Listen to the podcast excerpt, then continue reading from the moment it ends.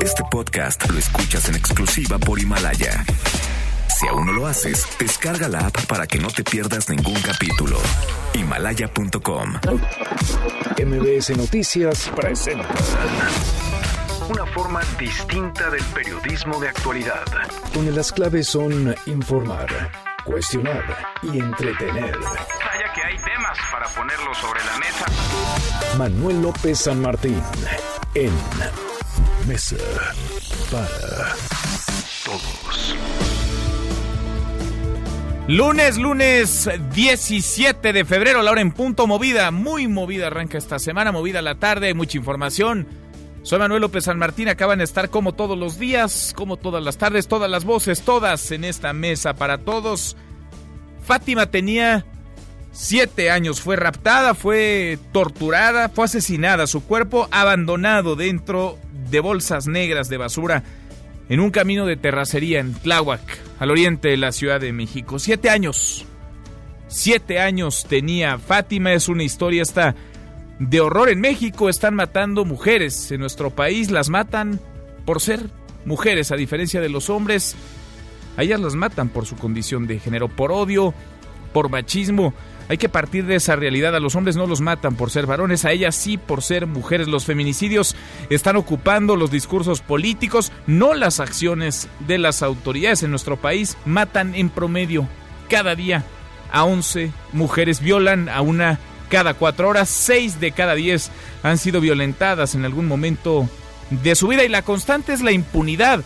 Solamente uno de cada 100 casos, uno de cada 100 se castiga. Miles de mujeres, miles de ellas, en las calles, en las redes, han decidido hablar por las que ya no pueden, por las que fueron asesinadas, por aquellas que viven silenciadas, mujeres valientes que deben ser escuchadas, sí, pero sobre todo acompañadas. Esta batalla no es solo de ellas, es de todos, porque todos, todos, autoridades, instituciones, el sistema de impartición y procuración de justicia, sociedad, todos hemos fallado. Mucho que poner sobre la mesa esta tarde. Arrancamos con las voces y las historias de hoy. Las voces de hoy. Andrés Manuel López Obrador, presidente de México. Le pido a las feministas, con todo respeto, que no nos pinten las puertas, las paredes, que estamos trabajando para que no haya feminicidios, que no somos este, simuladores y que no esperen que nosotros actuemos como represores. Ulises Lara López, vocero de la Fiscalía General de Justicia Capitalina. Con motivo de la investigación iniciada tras la localización del cuerpo de una menor de edad en la alcaldía de Tláhuac, ofrecerá una recompensa de 2 millones de pesos a quien aporte información que permita dar con el paradero de toda persona que haya participado en la sustracción de una menor de edad, particularmente una mujer, que de acuerdo con material de videograbación recopilado por Policía de Investigación es quien posiblemente recoge a la pequeña de la escuela. Familiar de la niña Fátima Cecilia. Ahorita nos encontramos aquí en la CEMEFO,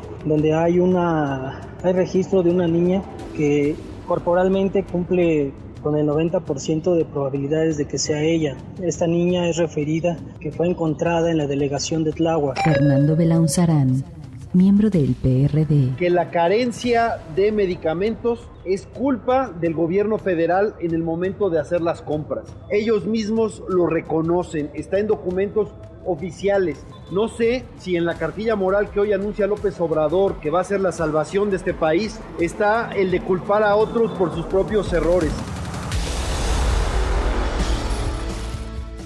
Son las voces de quienes hacen la noticia, los temas que están sobre la mesa y estas las imperdibles. De hoy le entramos a la información.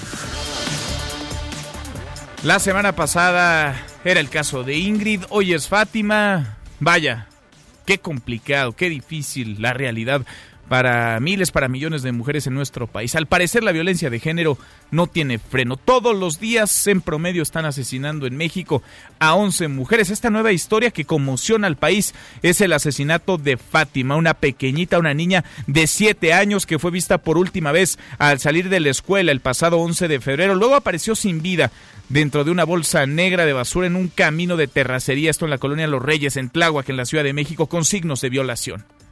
Hoy a las afueras de la, del Instituto de Ciencias Forenses y frente a la jefa de gobierno, Claudia Sheinbaum, la madre de Fátima, María Magdalena Antón, pidió justicia así por el brutal asesinato de su hija. Hoy fue mi hija, mañana de cada uno de ustedes que se carcajen y se burlen, puede llegar a ser una de sus hijas de ustedes, porque este hombre no se va a tocar el corazón, ¿de acuerdo? ¿Sí entienden? Podrán burlarse ¿eh? Pero el día de mañana puede ser una de sus hijas de ustedes, ¿de acuerdo? Entonces se tiene que hacer justicia, justicia, se tiene que hacer justicia. Durísimo. Una mujer es la principal sospechosa de este caso. Fue captada cuando llevaba a Fátima de la mano. La habrían recogido de la escuela Enrique C. Repsamen en Xochimilco. Los familiares narran parte de lo que captaron, de lo que está videograbado en las cámaras. La niña sale de la escuela. Se ve en una de las fotografías. Es, una del, es la última niña de ese grupo. Después de ahí se ve circular a la niña con una mujer se ve que la lleva de la mano, la realmente no se ve forzada, nadie de la familia la conoce. Se consiguieron los ID de las cámaras de seguridad, pero no se alcanza a ver nada porque están unas lonas, las cuales están este, tapando la visibilidad. De ahí ya no se supo nada más de la señora y de la niña. Bueno, y en conferencia de prensa, la Fiscalía General de Justicia de la Ciudad de México ofreció dos millones de pesos para dar con el paradero de esta mujer. Además, las autoridades catearon un domicilio en Xochimilco donde recabaron cinco declaraciones. Habla Ulises Lara, el vocero de la Fiscalía. Estamos en todas las vías de investigación posibles, desde el tema de la, de la relación familiar, desde una acción directa, está en un entorno, todo ha sucedido dentro de un espacio delimitado, digamos, geográficamente por no más de dos kilómetros. Así que todas las investigaciones van en el sentido de revisar entorno, análisis contextual, los familiares, los vínculos y por supuesto en el domicilio se han recabado indicios, tenemos los testimonios, no hay nadie en el sentido estricto todavía señalado o acusado directamente de la responsabilidad, es decir, no tenemos detenidos, sino tenemos personas en entrevista. Bueno, y hoy en la mañanera el presidente López Obrador fue cuestionado sobre este caso atroz, horroroso, el caso de Fátima. Esto dijo. Muy lamentable que esto suceda y desde luego estamos haciendo todo lo que nos corresponde para evitarlo. Yo creo que lo más eficaz es eh, procurar entre todos, y desde luego el gobierno es el principal responsable de aplicar una política para tener una sociedad mejor.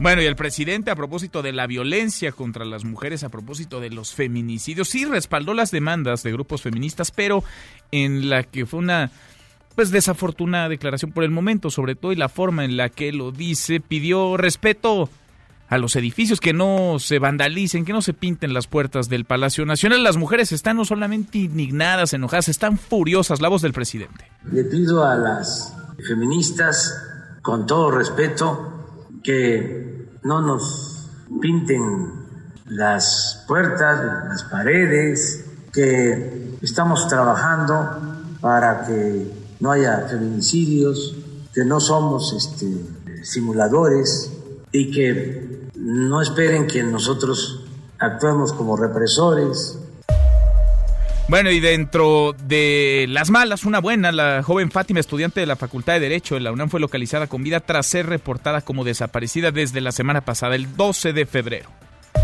La UNAM comienza la semana con 10 escuelas sin clases. Son las facultades de Filosofía y Letras, de Ciencias Políticas y Sociales, Artes y Diseño y Psicología. También las prepas 3, 5, 6 y 9, los SH Sur y Oriente. La Facultad de Ciencias, por cierto, reanudó ya actividades el día de hoy de manera parcial. En otro tema, el presidente López Obrador le aventó la bolita a la Secretaría de la Función Pública e instruyó que informe sobre la posible corrupción en la CONADE de Ana Gabriela Guevara a través de la triangulación de recursos en el Fondo para el Deporte de Alto Rendimiento. La CONADE que ha estado envuelta en señalamientos desde que comenzó prácticamente el gobierno, de nuevo la voz del presidente. Si es como tú lo señalas, no lo pongo en duda, pero tampoco podría yo actuar sin hacer una revisión y que lo haga el área correspondiente. Si es como tú lo dices, pues se tiene que proceder en la fiscalía. Nosotros no tenemos nada que ocultar y yo he dicho de que no se va a permitir la corrupción y no estoy pintado, no soy un florero, no acepto la corrupción de nadie, ni de mis familiares, Bueno, y aún hay siete mexicanos en Wuhan, en China, atrapados por las restricciones del coronavirus, el COVID-2019. Ayer domingo regresaron a México los 10 connacionales que fueron rescatados por Francia, que estuvieron 14 días bajo vigilancia en ese país. A propósito de Francia, el fin de semana se reportó la primera muerte por coronavirus en ese país y la primera fuera de Asia. Además de este caso, hay una mujer en Japón, una en Taiwán, otra en Filipinas y una más en Hong Kong muertas y 1.770 muertes en China. Hay 71.902 casos a nivel global. Y en la buena de hoy, porque también hay buenas alumnas del Politécnico, crearon BioCucumbis, una alternativa de bioplástico comestible para cualquier animal marino. Cuéntanos, Ernestina, ¿cómo estás? Ernestina Álvarez, muy buenas tardes. Manuel, buenas tardes para ti, para los amigos del auditorio. Te informo que ante la prohibición del uso de bolsas de plástico, alumnas del Instituto Politécnico Nacional crearon un bioplástico llamado Biocucumbis que puede ser comestible para cualquier tipo de animal marino al contener alga espirulina. Para la elaboración utilizaron 100% material degradable como pectina presente en la cáscara de pepino y el almidón de la fécula de maíz que puede biodegradarse en un lapso de 4 a 6 meses, aunque existen otros bioplásticos a base de papa o de mango que utilizan el almidón de su cáscara, el pepino se degrada mucho más fácil en el mar porque contiene esta alga espirulina. Por este descubrimiento, las alumnas obtuvieron el segundo lugar en el concurso Premio a los mejores prototipos de nivel medio superior en la categoría Diseño para la Industria y está dirigido al sector productivo para la elaboración de bolsas de supermercado y utensilios desechables. Hasta aquí el reporte. I, I love the colorful clothes you wear and the way the sunlight plays upon her hair. Ah, I hear the sound of a gentle word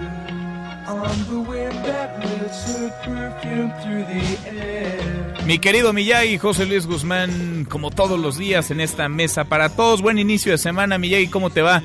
Muy buen lunes, ¿qué estamos escuchando? Hola Manuel, ¿cómo estás? Muy bien. Fíjate que estamos escuchando Good Vibrations, una canción muy conocida, muy popular y quizá muy importante en el desarrollo de la música como la conocemos hoy. Sí.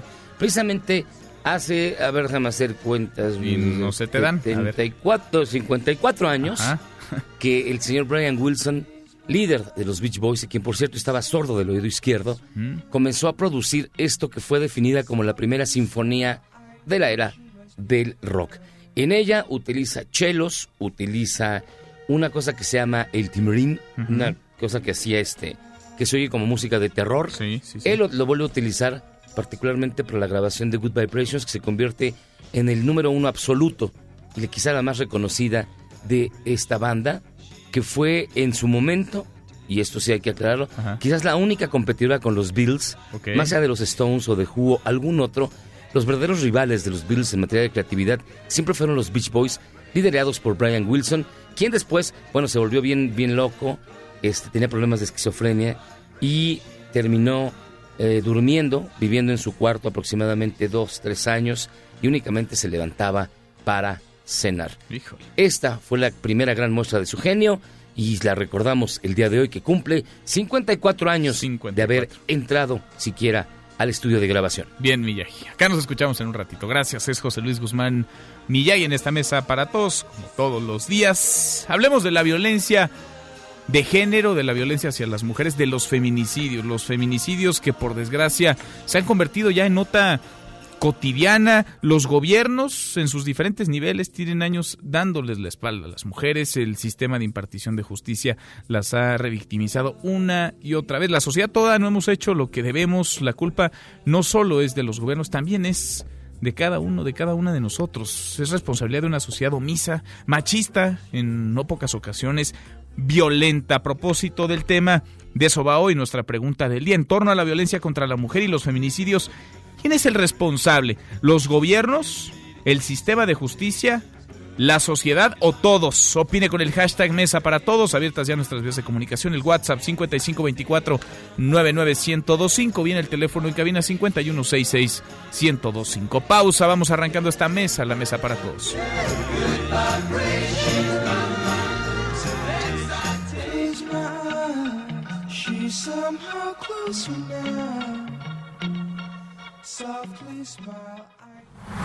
No te levantes. Podrías perder tu lugar en la mesa para todos. Con Manuel López San Martín. Regresamos. Este es su archivo muerto en Mesa para Todos. Julio Cortázar, escritor argentino, lee el capítulo 7 de su novela Rayuela el día de su publicación. Es considerada una de las novelas latinoamericanas más importantes del siglo XX. 17 de febrero 1963. Toco tu boca. Con un dedo toco el borde de tu boca. Voy dibujándola como si saliera de mi mano, como si por primera vez tu boca se entreabriera. Y me basta cerrar los ojos para deshacerlo todo y recomenzar. Hago nacer cada vez la boca que deseo, la boca que mi mano elige y te dibuja en la cara. Seguimos, volvemos a esta mesa, la mesa para todos. Las instituciones, los gobiernos, hasta ahora han sido incapaces de prevenir, de castigar la violencia contra las mujeres, incapaces de ofrecerles garantías de justicia. En México, en nuestro país, están matando mujeres por ser mujeres, a diferencia de los hombres. A ellas las matan por su condición de género, a ellas las mata el odio, las mata el machismo. Felicidades y hay que cultivar la amistad, nada de pleitos y enemistades, abrazos, no balazos. Allá afuera están gritando mujeres. ¿Por qué? Porque llevamos más de 250 feminicidios en lo que va del, 2010 del 2020. Más de 300 homicidios, si hablamos en general. ¿Por qué no existe una fiscalía especializada para el tema del feminicidio? El feminicidio, estamos haciendo cosas todos los días para garantizar la paz y la tranquilidad. No estoy metiendo la cabeza en la arena. No estoy evadiendo mi responsabilidad. 12 mujeres asesinadas diarias y te sigue preocupando tu puta rifa. Es una cobardía agredir a la mujer. Es un anacronismo un acto de brutalidad, el machismo, no a crímenes de odio contra mujeres, castigo a los responsables de violencias contra mujeres. Si estamos aquí es porque estamos pidiendo justicia, estamos pidiendo seguridad, que es lo que él debería de garantizarnos. Para eso quería ser presidente. Jefa, un mensaje a las mujeres que marchan el día de hoy en la Ciudad de México. Nos están matando por el hecho de ser mujeres. Urge a un gobierno de tiempo completo que deje de estar pensando en rifas y se ocupe de la vida de las y los mexicanos.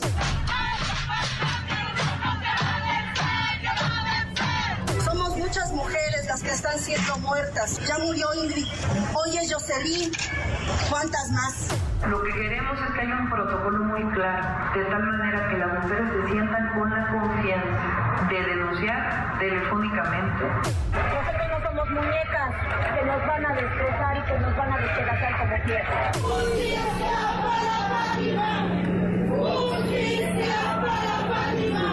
Muy lamentable que esto suceda y desde luego estamos haciendo todo lo que nos corresponde para evitarlo. Yo sostengo que se cayó en una decadencia, fue un proceso de degradación progresivo que tuvo que ver con el modelo neoliberal.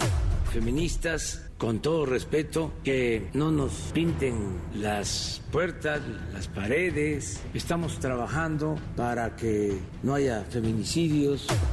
La violencia contra las mujeres, los feminicidios, la realidad que nos pasa por encima como país. Fátima tenía siete años. Fátima fue raptada, fue torturada, fue asesinada y su cuerpo abandonado dentro de bolsas negras de basura en un camino de terracería en la alcaldía Tláhuac, aquí en la Ciudad de México. Siete años, siete tenía. Juan Carlos Alarcón, Juan Carlos, cuéntanos cómo estás. Muy buenas tardes. Efectivamente, Manuel, gracias. Un abrazo a todos. El cuerpo de la niña localizado dentro de bolsas y un costal en un llano de la alcaldía Tláhuac corresponde al de Fátima Cecilia Aldriex, de siete años aseguraron familiares eh, luego de los eh, de la entrega de los dictámenes en materia de medicina forense y genética forense entregados justamente a la procuraduría en este caso a la fiscalía capitalina. Comentaron a MBS Noticias que ya cuentan con imágenes de la mujer que se llevó a Fátima el 11 de febrero pasado al salir de su escuela en la colonia Santiago Tulyehualco en la misma demarcación donde fue hallada muerta el sábado anterior. Dichas imágenes son fundamentales para la fiscalía para dar con el paradero de la mujer que se llevó a Fátima y posibles cómplices. Escuchemos. La niña sale de la escuela, se ve en una de las fotografías, es una del, es la última niña de ese grupo. Después de ahí se ve circular a la niña con una mujer, se ve que la lleva de la mano, la realmente no se ve forzada, nadie de la familia lo, la conoce. Se consiguieron los ID de las cámaras de seguridad, pero no se alcanza a ver nada porque están unas lonas, las cuales están este, tapando la visibilidad. De ahí ya no se supo nada más de la señora y de la niña.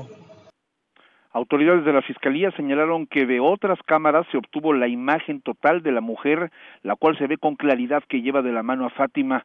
Familiares de la niña mencionaron que los padres están separados, pero desconocen de alguna persona que haya querido causarle daño o haya tomado venganza, aunque las huellas en el cuerpo dejan ver una violencia extrema. Escuchemos. Ahorita nos encontramos aquí en la CEMEFO, donde hay una hay registro de una niña que corporalmente cumple con el 90% de probabilidades de que sea ella. Esta niña es referida que fue encontrada en la delegación de Tláhuac.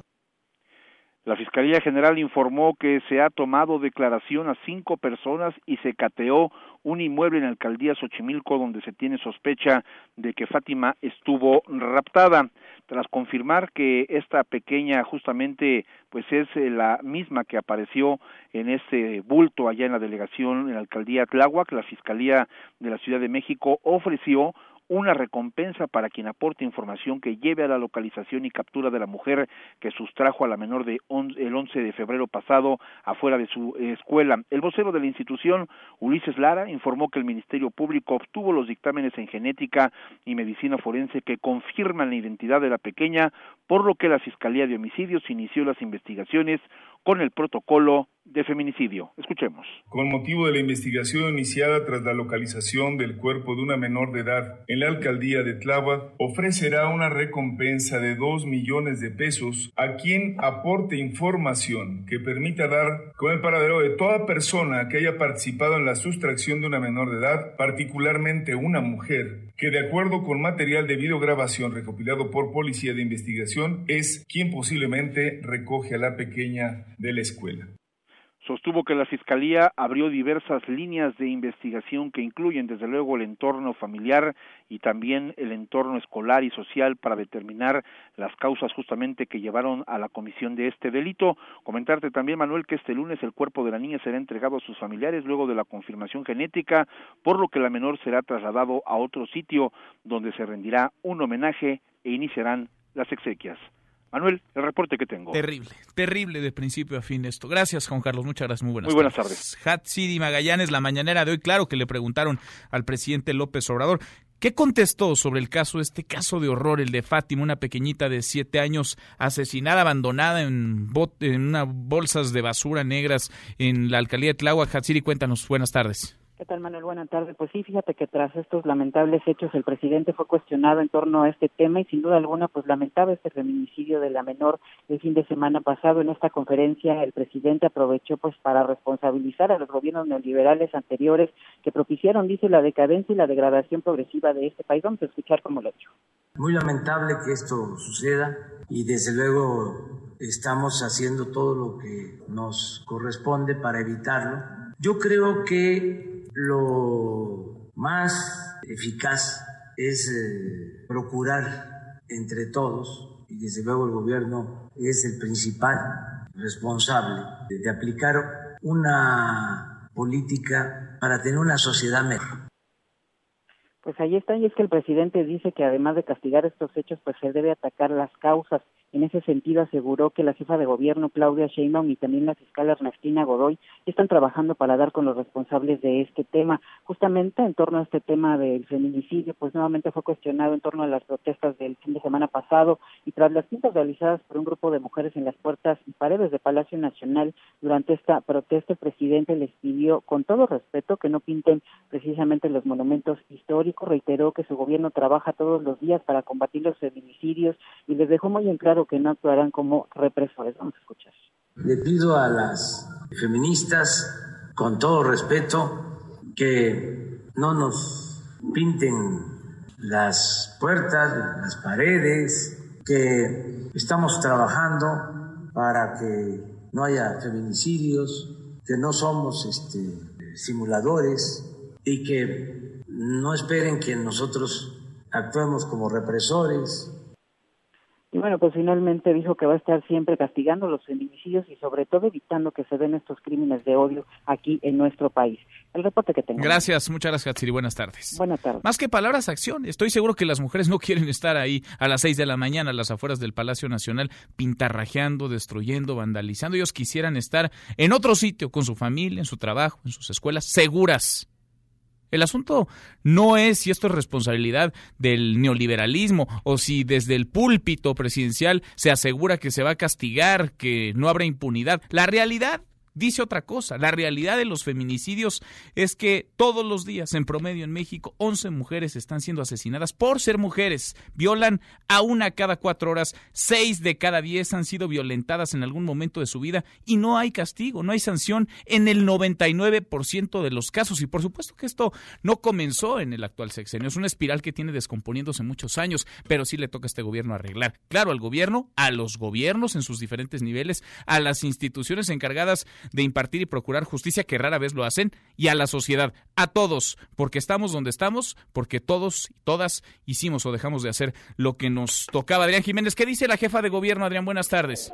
¿Qué tal? Buenas tardes, Manuel Auditorio. Un saludo afectuoso. Bueno, pues la jefa de gobierno se encuentra reunida en, este, en estos momentos en el Instituto de Ciencias Forenses con la fiscal general de justicia Ernestina Godoy para dar seguimiento precisamente de manera personal al caso de la niña Fátima cuyos restos fueron encontrados el pasado sábado en un camino de terracería en la alcaldía de Tláhuac y que se prevé sean entregados a los familiares de la menor para que puedan llevar a cabo los funerales correspondientes. Nos encontramos a las afueras de este instituto para eh, que nos dé una declaración la jefa de gobierno, quien suspendió pues sus actividades programadas en la agenda de este lunes para dar seguimiento personal a este caso. Y bueno, previamente, tras encabezar la jornada el lunes por la educación para la paz en la secundaria, en una secundaria de Azcapotzalco, la mandataria capitalina, bueno, pues se trasladó a este lugar, pero ahí en esta secundaria, la secundaria técnica 98 hizo referencia a las movilizaciones de los colectivos feministas que protestaron el pasado fin de semana para exigir justicia por el feminicidio de Ingrid, al tiempo que recordó la importancia del respeto entre todos ante los estudiantes, dijo que esta iniciativa de lunes por la educación para la paz busca erradicar el bullying del ámbito escolar, así como inculcar el respeto hacia la mujer desde las primeras etapas, dijo, de la vida, especialmente durante el noviazgo. Vamos a escuchar parte de lo que dijo. Han visto que recientemente ha habido muchas manifestaciones y se ha hablado mucho de la violencia contra la mujer. ¿Sí lo han escuchado? Bueno, el evitar la violencia empieza en las pequeñas cosas y particularmente en el noviazgo, sea entre niña y niño o entre niño y niño o niña y niña, porque la diversidad es parte de nosotros y queremos ayudarnos entre todos a acabar con la violencia hacia la mujer. Asimismo, Manuel Auditorio, por la mañana la funcionaria prometió a través de un mensaje en redes sociales que el homicidio de Fátima no quedará impune y que tanto la Fiscalía General de Justicia como la Secretaría de Seguridad Ciudadana se emplearían a fondo para llevar, dijo, ante la justicia a los responsables. Es la información que les Pues tengo. qué bueno que habló esta vez, sí, la jefa de gobierno Claudia Sheinbaum, no como el viernes, que al ser cuestionada sobre las manifestaciones, las marchas, las protestas de mujeres en la Ciudad de México por la violencia de género y los feminicidios, contestó ahorita no, andaba ocupada en otros asuntos, en otra agenda. Gracias, muchas gracias, Adrián. Seguimos pendientes, buenas tardes. Buenas tardes. En las imágenes que conocemos, que hemos visto y que la Fiscalía ha relatado, se da cuenta como Fátima, esta pequeñita de siete años, camina tomada de la mano, parece de una mujer, una mujer que la habría recogido de la escuela. Su mamá no llegó por ella o llegó tarde, una mujer se la llevó. ¿Quién? No lo sabemos. Hay una recompensa de dos millones de pesos para quien pueda aportar información sobre el paradero de la mujer y por supuesto sus características. ¿De quién se trataría? Yo le agradezco mucho a Luis Humberto Fernández Fuentes, el titular de la Autoridad Educativa Federal de la Ciudad de México de la SEP, que platique con nosotros esta tarde. Gracias, Luis Humberto, ¿cómo te va? Pues aquí muy muy consternado y, y muy triste por por los hechos y como siempre a tus órdenes. Gracias, muchas gracias como siempre. Durísimo, durísimo este caso, Luis Humberto. Ayúdanos a entender desde la escuela qué es lo que se hizo mal, si es que algo se hizo mal, si existe un protocolo, porque, insisto, en las imágenes que hemos observado, que se han viralizado ya incluso en redes sociales, se observa cómo Fátima es llevada de la mano por una mujer, no sabemos quién es, si la conocía o no la conocía. ¿Cuáles son los protocolos que tienen que haber para recoger a un menor, a una menor de edad de una escuela en la Ciudad de México? Mira, los, los protocolos están en la guía operativa de la escuela, que es como el, el, manual, por llamarlo de una forma, si me permites la, la coloquialidad, de, sobre el cual funciona de manera cotidiana. en, en, su numeral número 42 establece la entrega de alumnos en, eh, a, padres de familia en los diferentes niveles. Primero, en lo que refiere a educación inicial y preescolar, y luego ya para todos los demás niveles educativos, donde se establece con, con puntualidad pues el tema del horario, qué pasa cuando los niños no llegan por ellos y eh, también en el caso de, ya obviamente más grandes cuando los niños eh, van y regresan solos de su domicilio. Pues estos protocolos eh, existen, estamos ahorita en una revisión, ya llevamos cinco meses revisándolos, este, vamos a tener una nueva edición. estos protocolos existen desde hace mucho tiempo y es sobre los cuales opera la escuela de manera cotidiana. Ahora, ¿Ustedes han platicado ya con el personal de esta escuela, particularmente de la primaria Enrique Repsamen, a la que asistía Fátima y de la que salió, entendemos, caminando, recogida por una persona distinta a un familiar suyo? Sí, ya ya hemos platicado con el director de la escuela, con el este, con el maestro que hizo la, la entrega y, y bueno, eh, estamos tomando todos los los detalles y hay que señalar tanto el maestro que y el director están disponibles, están colaborando con la investigación penal y también eh, nosotros estamos hemos abierto desde desde el inicio una investigación administrativa sobre que ayude a aclarar los hechos. Entonces, eh, sí hay un diálogo. Eh, Ahora, ¿qué refieren ellos? ¿A quién se le entregaron? ¿Hay un registro de qué persona recogió a Fátima? Mira, eh, obviamente hemos platicado con ellos y tenemos una visión, pero toda vez que esto es un asunto por la delicadeza y por lo doloroso del caso, no puedo yo y no sería ni sensato ni maduro dar, dar detalles hasta que no estén explícitos en, documentos jurídicamente. Lo que estamos haciendo ahorita es levantar las minutas, levantar actas de hechos que den fundamento a una investigación. Obviamente ya hablé yo con ellos, pero yo necesito, además de que hable yo, el órgano interno de control y las autoridades competentes, pues también para no prejuzgar y tampoco eh, enturbiar eventualmente alguna investigación.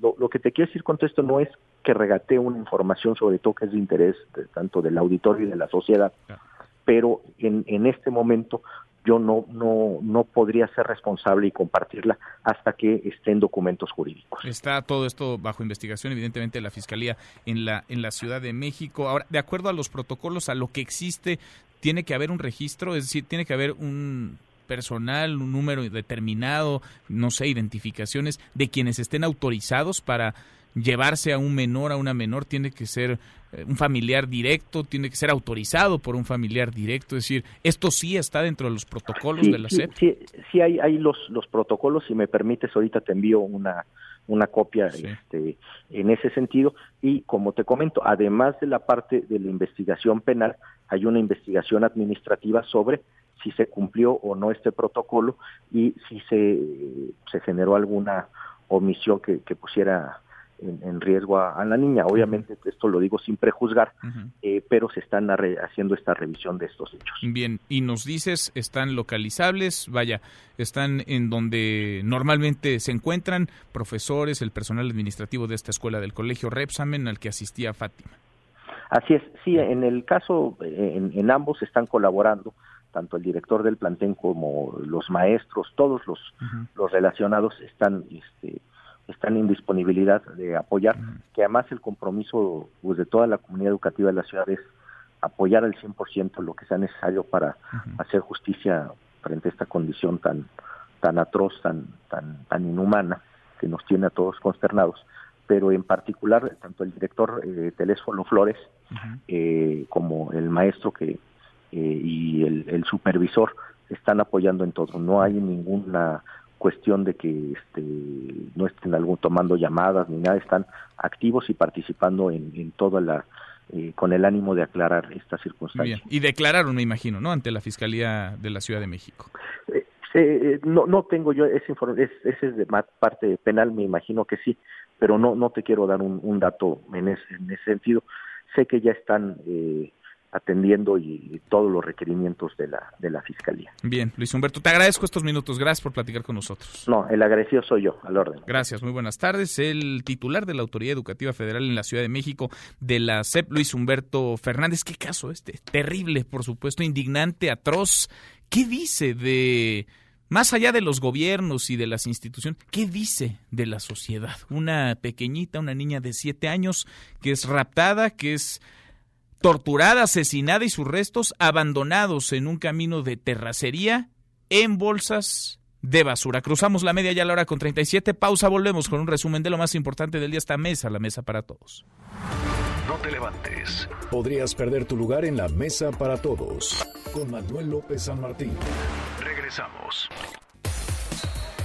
El equipo de LeBron ganó el juego de estrellas. El conjunto azul fue el primero en llegar a la meta de 157 puntos para conquistar el triunfo. Seguimos, volvemos a esta mesa, la mesa para todos. Cruzamos la media y a la hora con 38. Vamos con un resumen de lo más importante del día. Resumen nacional.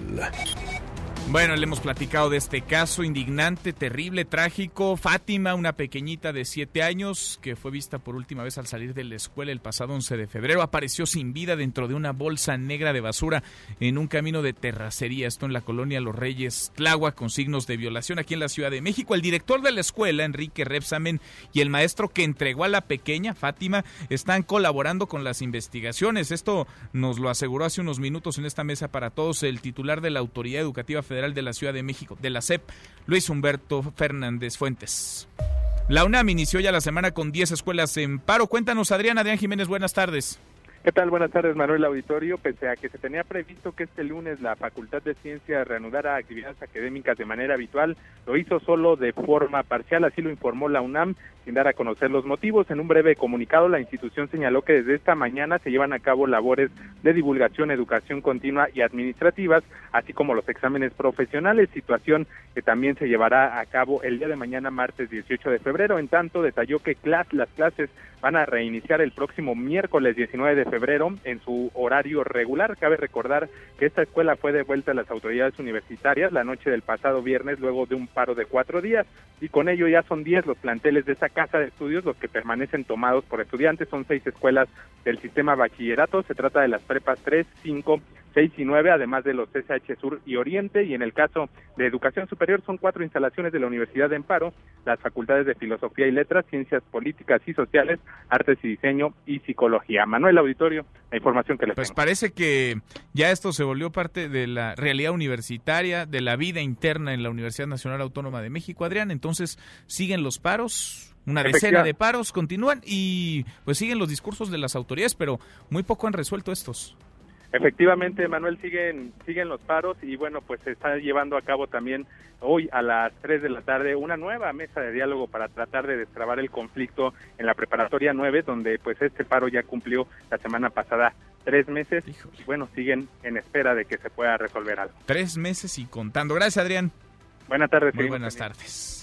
Bueno, y se cumplen tres años ya del asesinato de Miroslava Bridge, de la periodista Miroslava Bridge, y hoy inició el juicio oral en contra de Juan Carlos Enealas, el Larry, presunto autor intelectual de este crimen.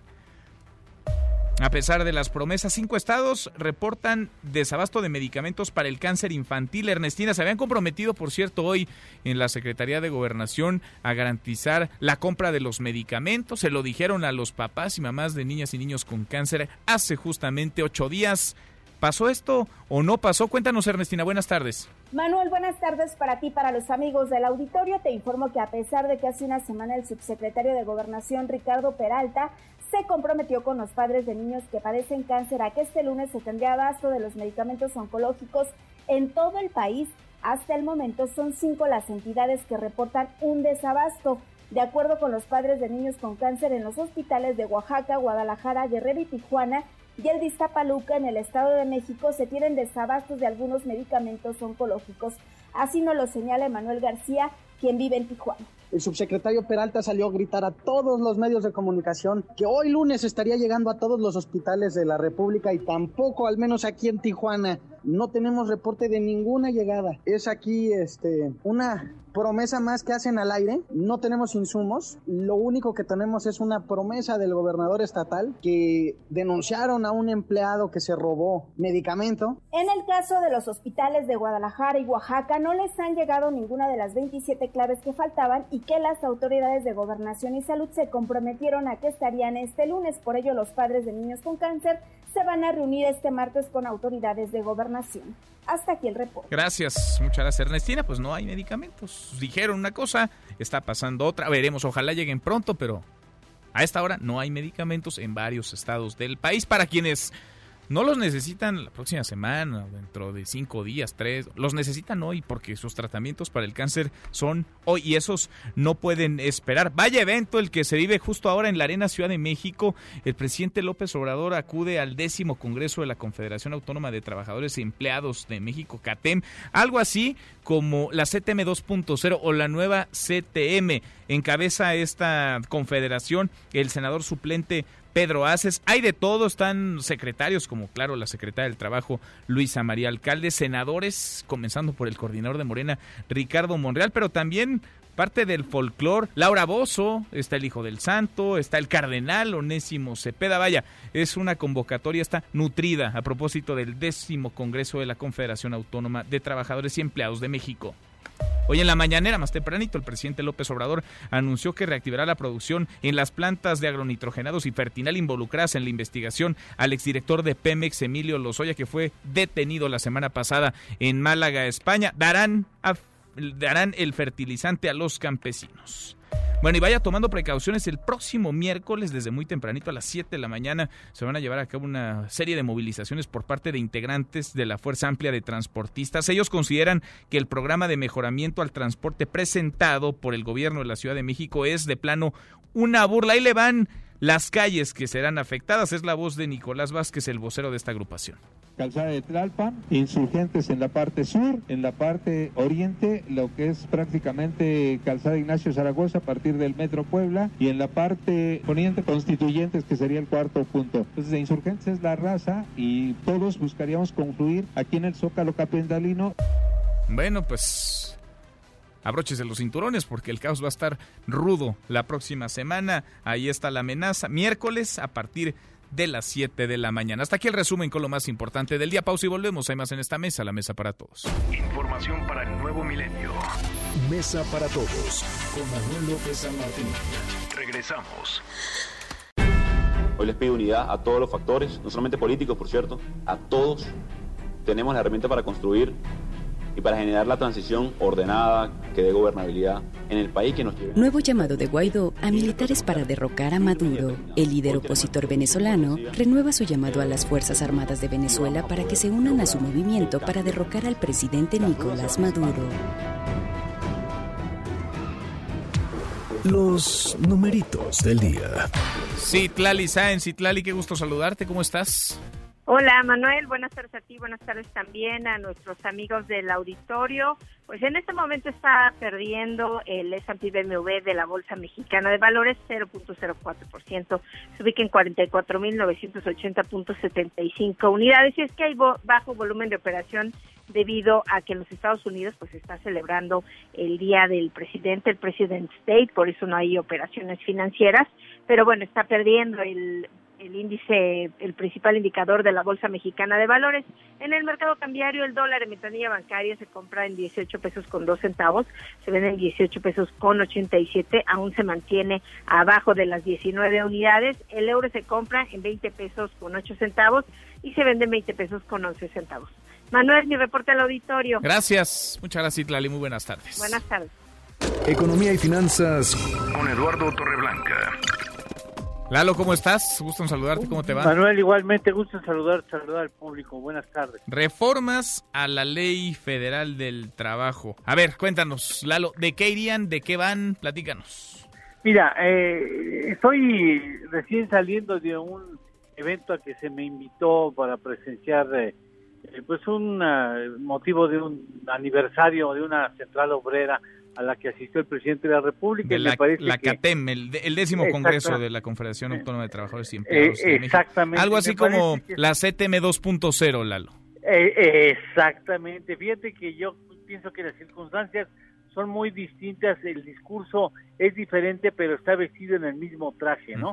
Como los trajes que se utilizaban en la época de los años 70, pues ahí está, y el reto es muy distinto, priva para la para el sector obrero un escenario que puede ser muy interesante si lo capitaliza, una nueva capacitación, un trabajo de mejor preparación para incrementar la productividad, democracia sindical y mejores salarios. Son importantes que por cierto el presidente de la República aquí reconoció hace pocos minutos que si se ha podido dar un aumento en dos años de casi 36% en el salario mínimo ha sido por la iniciativa y disposición del sector empresarial al que eh, reconoció y pidió un, aplauso, un reconocimiento de los trabajadores hacia el sector empresarial, cosa que a mí en, particularmente me llama la atención.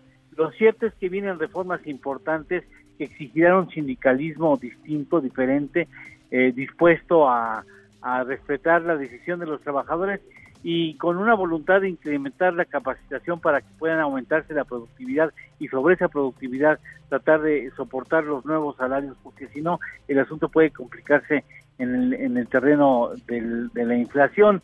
En todo caso, me parece importante que el presidente de la República haya estado aquí, que haya dado un crédito a la iniciativa privada y que ahora, a partir de ahora, ya veremos en qué circunstancias y cómo se comporta la dirigencia sindical, no acostumbrada al respeto de la democracia sindical y pues no tampoco acostumbrada a alejarse mucho del sector político mexicano. Veremos la CTM 2.0 Reloaded vestida distinto, dices, o con un traje nuevo, aunque repitiendo, replicando algunos de los, no sé si vicios o de las características, pues, de la identidad que le dio forma a esa vieja central obrera que sigue existiendo, cada vez menos vigente, pero ahí sigue, sigue existiendo. ¿Lalo, tenemos postre? Claro que sí, ya que hablamos de salarios, el promedio de ingresos de 55.7 millones de trabajadores legales, ¿a cuánto crees que asciende?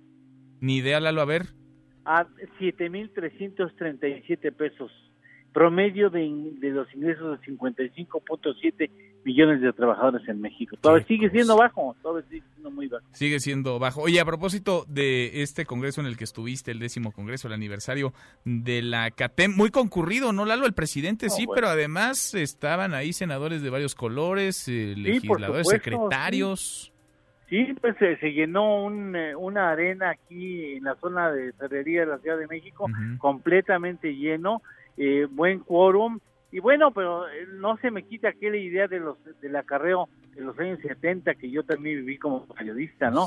Este, mucha gente que está ahorita abordando los camiones que los trajeron y que los van a regresar, por supuesto. Mira, 20 mil personas nada más caben ahí en la Arena Ciudad de México. Lalo, un abrazo, gracias. Gracias, Manuel, un abrazo, buena tarde, buen provecho. Muy buenas tardes, igualmente es Eduardo Torreblanca. Volvemos al caso de Fátima, este terrible asesinato, una pequeñita, una niña de siete años que fue raptada, que se presume fue eh, torturada o violentada sexualmente, que fue asesinada, sus restos abandonados en bolsas de plástico en la alcaldía Tláhuac, en la Ciudad de México. Le agradezco estos minutos al vocero de la Fiscalía en la Ciudad de México, a Ulises Lara. Gracias, Ulises. ¿Cómo estás? Buenas tardes. Bien, buenas tardes, Manuel. Gracias por platicar con nosotros. Cuéntanos lo último que ustedes saben sobre este horroroso caso, Ulises. Lo que tenemos y hemos informado a la ciudadanía es que resultado de las investigaciones, sobre todo de las se pudo localizar el último lugar donde estuvo la pequeña en compañía de la mujer desconocida y en ese lugar se realizó el cateo más importante donde tenemos a tres personas presentadas por como testigos y de las cuales estamos recabando información importante. Y tenemos además, bueno, pues otros que nos están siguiendo los testimonios para generar unas líneas de investigación puntuales sobre el hecho. Tenemos además una solicitud a la ciudadanía para que nos ayude a localizar a la persona que parece que es la que llega a la escuela, se lleva a la niña, pero es también la misma que la que la entrega en esa casa y de la cual no tenemos más datos y por eso le hemos pedido a los ciudadanos, sobre todo a las personas que se mueven en el entorno, a la escuela, si la si la vieron, si la reconocen, si la ubican en todo el lugar, porque es un es un eslabón importante dentro de esta información. Se está ofreciendo una, una recompensa de dos millones de pesos a quienes nos ofrezcan datos dignos para la localización de este o de otros elementos que nos permitan el esclarecimiento. Pero estamos avanzando también de manera consistente en la investigación y creo que daremos resultados en breve. Eh, tres presentados como testigos. Hasta ahora ningún indiciado, digamos, de haber participado directamente en estos hechos. No, no en este momento, precisamente porque se está terminando de hacer el acumulado de la información, pero de eso, de eso estaremos informando más adelante. ¿Cuántas personas han declarado hasta ahora, Ulises? Cinco. Cinco. Cinco personas. Me decía hace unos minutos el titular de la Autoridad Educativa Federal en la Ciudad de México, Luis Humberto Fernández, de la SEP, que tanto el director como el maestro que entregó a la pequeña Fátima están colaborando con las investigaciones. ¿Es cierto? ¿Ya declararon o han declarado ellos? No, no, no, no. En principio no los teníamos. Están, digamos, nos están confirmando la información que como usted y muchos de los de los ciudadanos conocen, la qué es lo que se hace en estas escuelas de de tiempo completo, cuando se entregan los niños cuando salen, la responsabilidad que tienen las escuelas, pues es este horario y después ya pasan los padres. Y bueno, hemos tenido la información, hemos recabado todos los datos, lo mismo de los familiares. Ahora mismo nuestras líneas de investigación se han enfocado a, al entorno cercano, a la identificación de estas líneas, de si fue un asunto original familiar o otro tipo. Eso es lo que se ha estado trabajando para ir deslindando líneas y encontrar la ruta más clara y creo que ya estamos en puntos importantes. en eso estamos y por eso agradecemos la colaboración, lo mismo de las autoridades de la SED como de las autoridades de la alcaldía. Todo todo finalmente sirve para estar claros. El, lugar muy cercano a, a Tláhuac, es una zona limítrofe, entonces aunque pareciera que son dos alcaldías, bueno, son dos alcaldías distintas o parecía que estuvieran muy distantes, están dentro de un radio de no mayor a dos kilómetros. Eh, y esto ¿todo? nos da una razón de investigación de los datos. Eh, eh, ¿Es un radio de dos kilómetros entre la escuela, la casa y el lugar en donde fueron encontrados los restos? Es correcto, es correcto. Dos, dos kilómetros con los videos, con los elementos que tienen ustedes, nos dices, están avanzando y están avanzando pues rápido, lo más rápido que se puede para tratar de encontrar primero a la mujer y después se presume que participaron más personas? Sí, bueno, en principio le puedo decir que esa es la persona que en algún momento jugó un papel, un eslabón importante porque es la que lleva a la, a la niña, es la que la recoge y se la lleva. Podemos suponer que pudo haberlo hecho con algún tipo de, de buen trato, etcétera, porque se le ve tranquilo, o puede ser una persona cercana. Pero lo que sí le puedo decir es que es una parte, no no el todo. Tenemos más información que estamos recabando. Ella juega un papel sustantivo, lo vamos a hacer, pero no es la única forma con la que vamos a encontrar la digamos, a los responsables de este hecho atroz. Vamos a, trabajar en más cosas. ¿La familia reconoce a esta a esta mujer? No, no la reconoce. Ese es el dato y por eso hemos pedido la información pública, ¿no? En eso estamos, ¿no? Bien. Pues qué caso este. Ulises, agradezco mucho que hayas platicado con nosotros esta tarde. No, no gracias. que agradecer. Muchas gracias a ustedes, Auditorio. Gracias, muy buenas tardes. El vocero de la Fiscalía en la Ciudad de México, Ulises Lara. Vamos cerrando esta primera hora saludando a nuestros amigos de Calvillo en Aguascalientes. Allá nos escuchan a través de Radio Ranchito en el 99.7 de FM. Pausa y volvemos con la segunda de esta mesa, la mesa para todos. Información para el nuevo milenio. Mesa para todos con Manuel López San Martín. Regresamos caen dos cabecillas del Cártel del Pacífico en Chihuahua, informa la Fiscalía Local de la aprehensión de José Luis A.M. y Juan Pablo L.P. en distintas zonas de la entidad. A ambos se les decomisan armas de grueso calibre.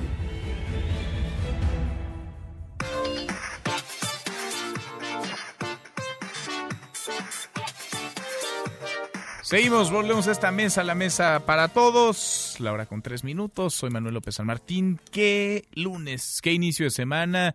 Movido, sí, con mucha información, pero sobre todo con el asesinato terrible de una pequeñita de siete años de Fátima, una niña que estudiaba en una primaria, salió, la última vez que se le vio fue que se le vio con vida fue abandonando su escuela, sale caminando, la torturan, la agreden, la violentan sexualmente y sus restos son localizados en un predio, en un pedazo de terracería en la alcaldía de Tláhuac, en la Ciudad de México. Un caso indignante, por supuesto, atroz, que se suma a las protestas, a los reclamos más que justos y legítimos de mujeres, de feministas que están reclamando alto a la violencia, que no haya impunidad que cobijen, que rodeen estos casos. Vamos a revisar las redes, cómo se mueven las cosas en Twitter de las redes, esta mesa, la mesa para todos.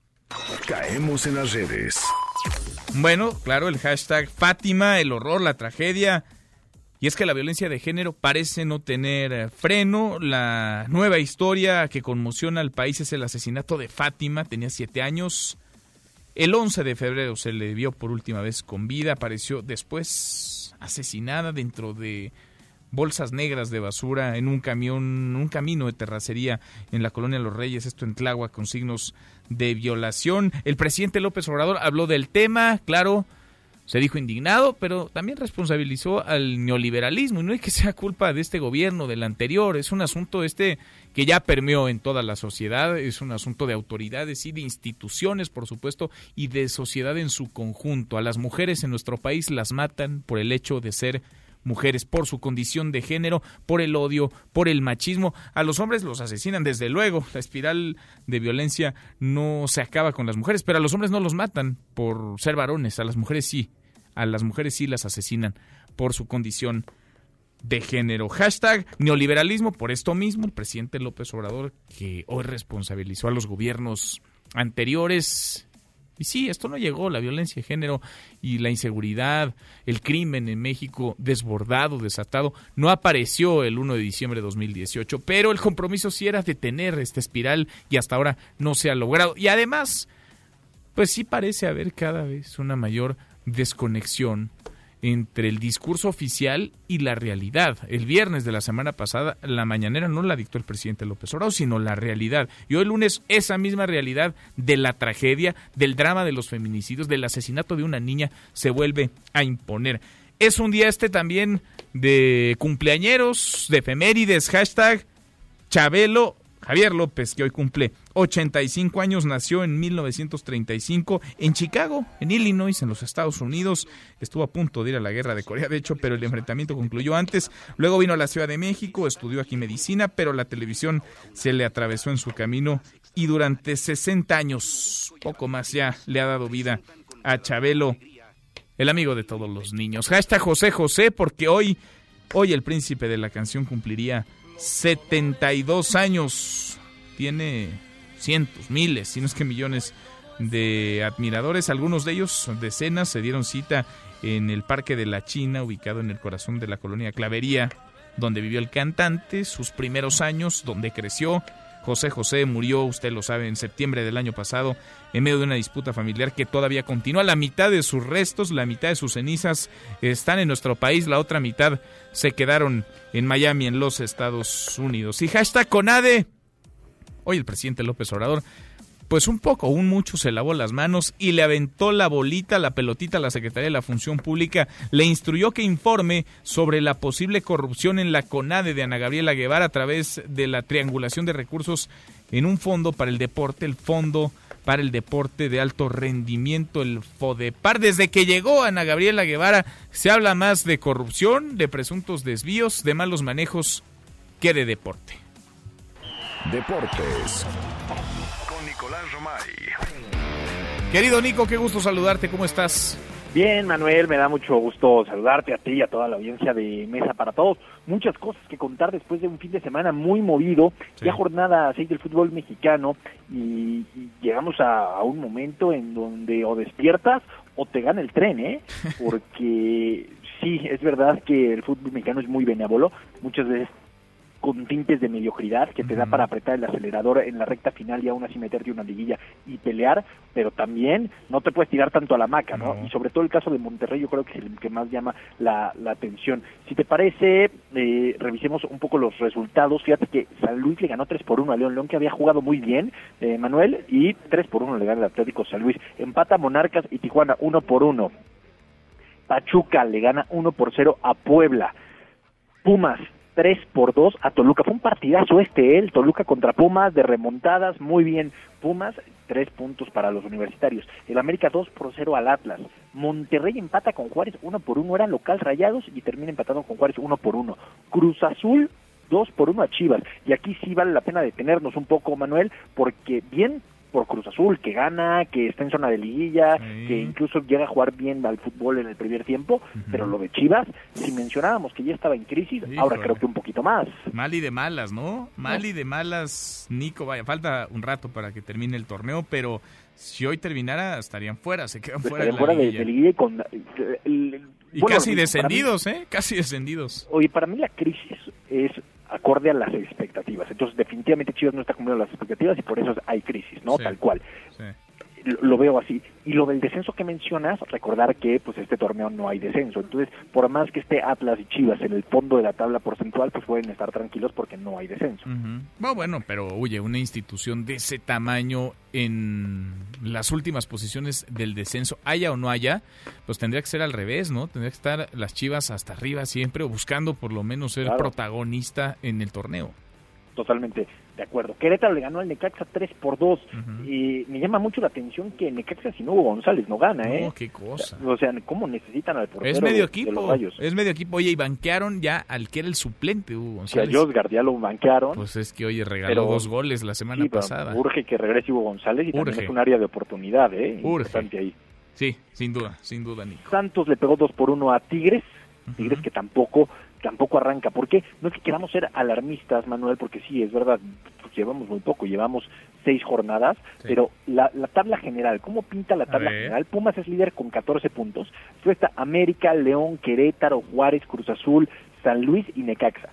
Y ojo, porque fuera de zona de liguilla están Santos, Tigres, Pachuca, Toluca, Chivas, hasta el puesto número 13 y con seis puntos. Tijuana, Atlas, Morelia, Puebla y Monterrey es último de la tabla general con tres puntos. Último. Último. Entonces, sí es una liga benévola, sí lo es, pero también eh, no, no te puedes tirar tanto tiempo a la maca. ¿eh? Sin duda, sin duda. Bueno, ahí la ya vamos en las seis, ¿no? Fue jornada seis esta.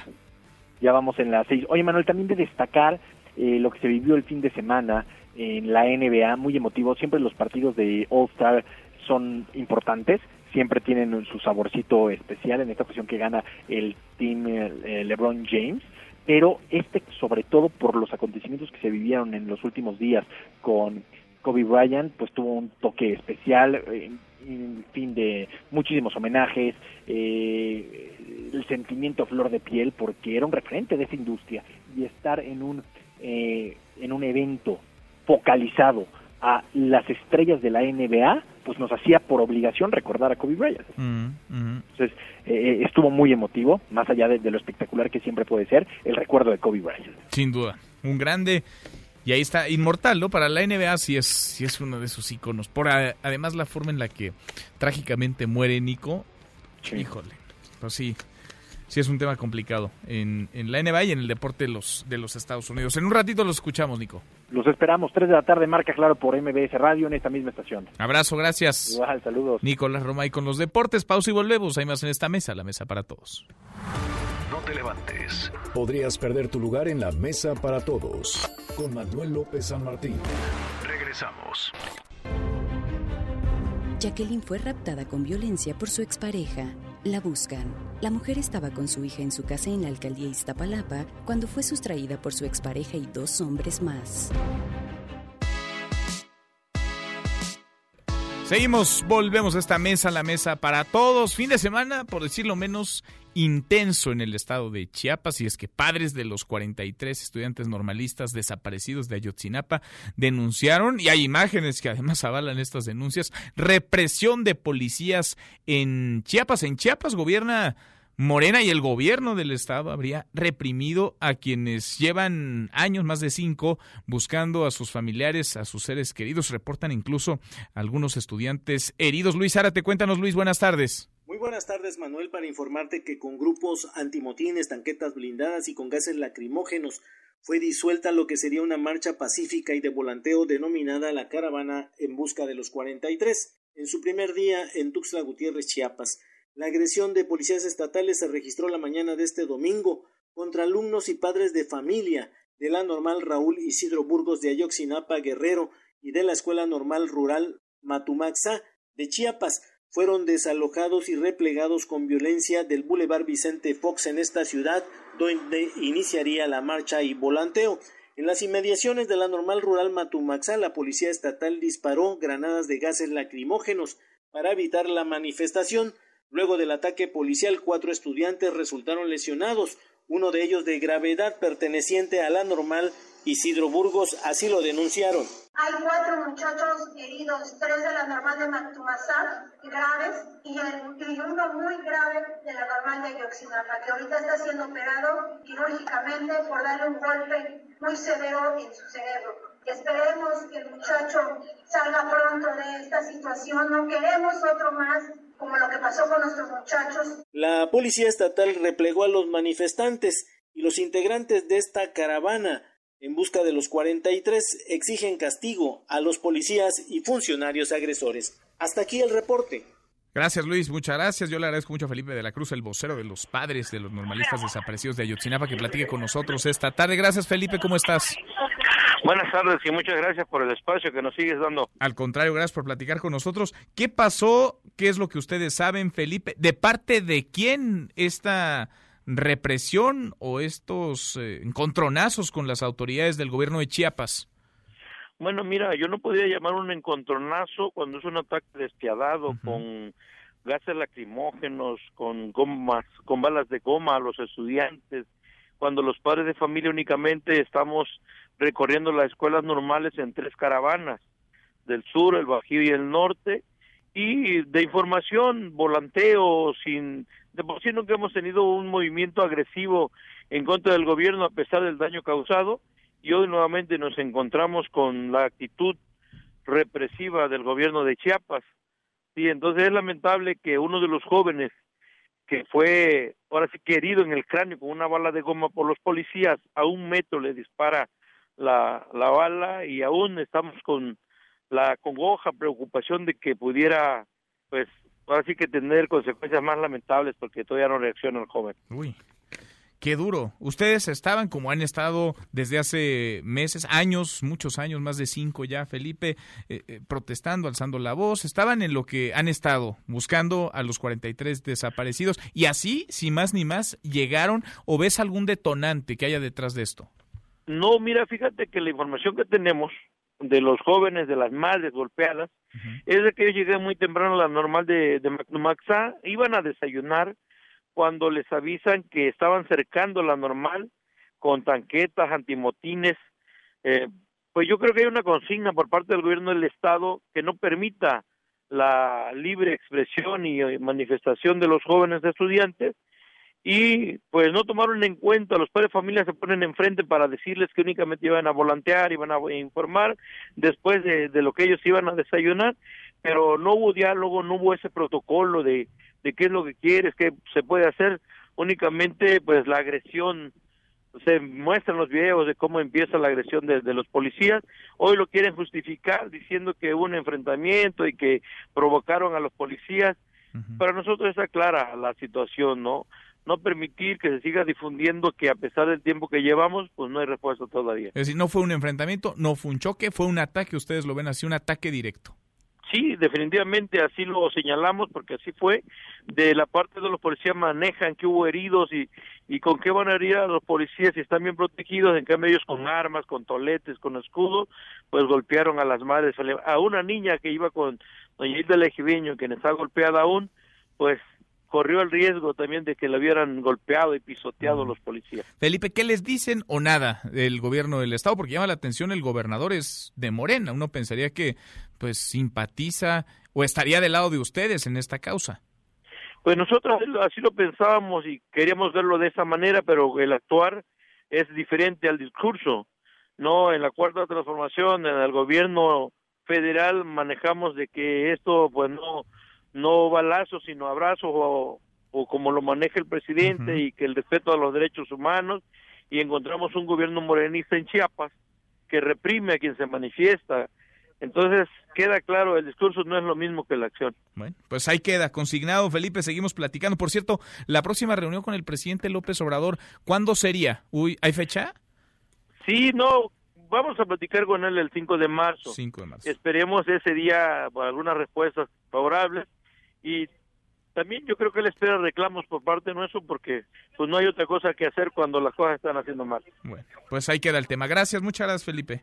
Que esté bien. Igualmente, muy buenas tardes. Felipe de la Cruz, vocero de los papás, las mamás de los normalistas que están buscando a los 43 estudiantes normalistas desaparecidos de Ayotzinapa. Le damos un giro a la información. Hemos platicado, lo conversábamos apenas de lo que sucede en la Universidad Nacional Autónoma de México. Continúan los paros, continúa la toma de instalaciones, pero también hay que decirlo, continúa la violencia de género que origina estas protestas. En el camino sí, puede haber, se ha dicho, una mano negra, una mano morena, pero la realidad es que lo que da origen a estas movilizaciones, a estas protestas, es el acoso, es la violencia, es el feminicidio contra estudiantes. Al día de hoy son 10 las escuelas que siguen sin clases, la Facultad de Filosofía y Letras, la de Ciencias Políticas y Sociales, Artes y Diseño y Psicología, también las prepas 3, 5, 6 y 9 y los SH Sur y Oriente. Yo le agradezco mucho a quienes desde adentro de la universidad conocen bien lo que está ocurriendo, lo que se está entretejiendo y prefieren,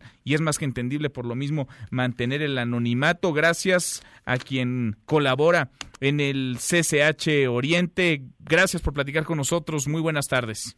Buenas tardes, Manuel. Gracias por esta conversación. Platícanos qué es lo que se vive en términos de violencia, de amenazas y si esta violencia y amenazas han escalado y han derivado en asesinatos dentro, particularmente del CCH Oriente. Mira, Manuel, tan solo en dos años, seis mujeres de la comunidad de la UNAM han sido asesinadas. En una de las mejores instituciones de América Latina han sido seis mujeres asesinadas. En el CCH Oriente, que es en donde yo trabajo, han sido tres chicas que han sido asesinadas, una adentro, Jennifer, y dos afuera. A una la quemaron y a otra la descasaron y la encontraron en pedazos. Es realmente triste lo que estamos viviendo como, como administrativas, como profesoras.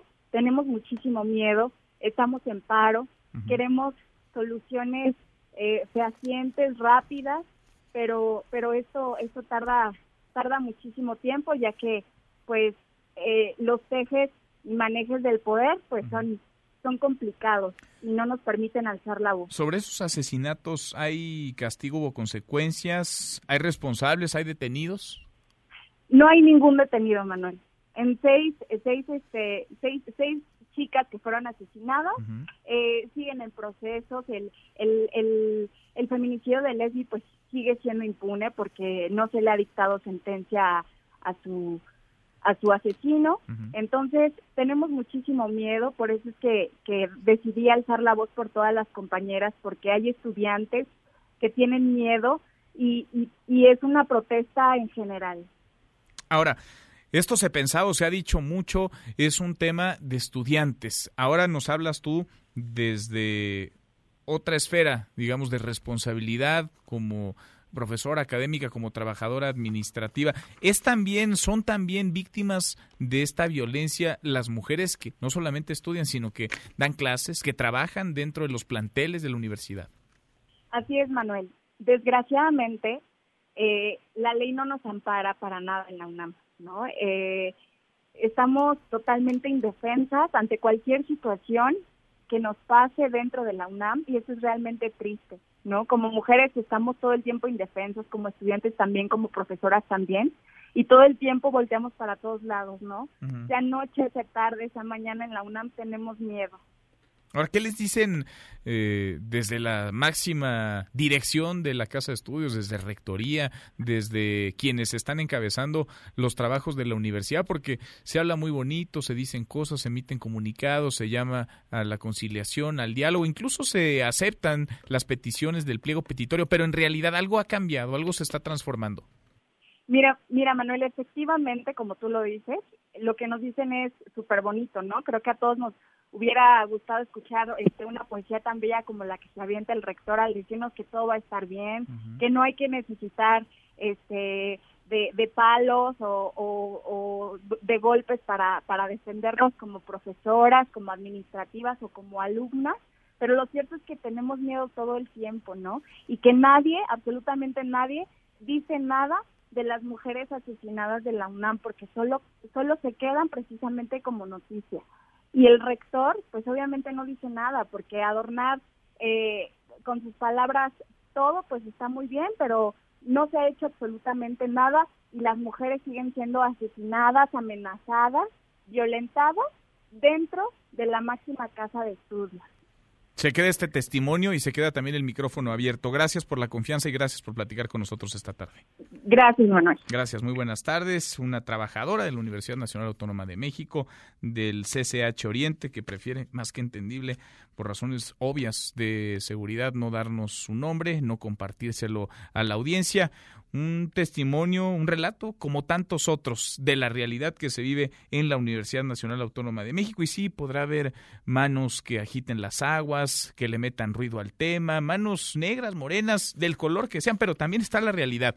Y la realidad a veces atropella a los discursos de las autoridades, en este caso del rector, la realidad de los feminicidios, la realidad del acoso, la realidad de la violencia hacia las mujeres. Le damos un giro a la información. Hatsiri Magallanes, entre varias cosas que ya hemos comentado hoy en la mañana, el presidente López Obrador se habló de la CONAD y de acusaciones de señalamientos contra su titular, Ana Gabriela Guevara. Cuéntanos, Hatsiri, ¿cómo estás? Muy buenas tardes. ¿Qué tal, Manuel? Buena tarde nuevamente. Pues fíjate que sí, además pide no hacer juicios anticipados luego de darse a conocer precisamente que este grupo de servidores públicos desvió en 2019 alrededor de 50 millones de pesos de recursos federales de este fideicomiso del Fondo para el Deporte de Alto Rendimiento, irregularidades que, por cierto, pues no han sido denunciadas por su titular, la de la Comisión Nacional de Cultura Física y Deporte, Ana Gabriela Guevara. El presidente pidió a la Secretaría de la Función Pública que realice un informe sobre estas presuntas anomalías, información que por su que por cierto, pues esta dependencia ya había dado a conocer hace unos días.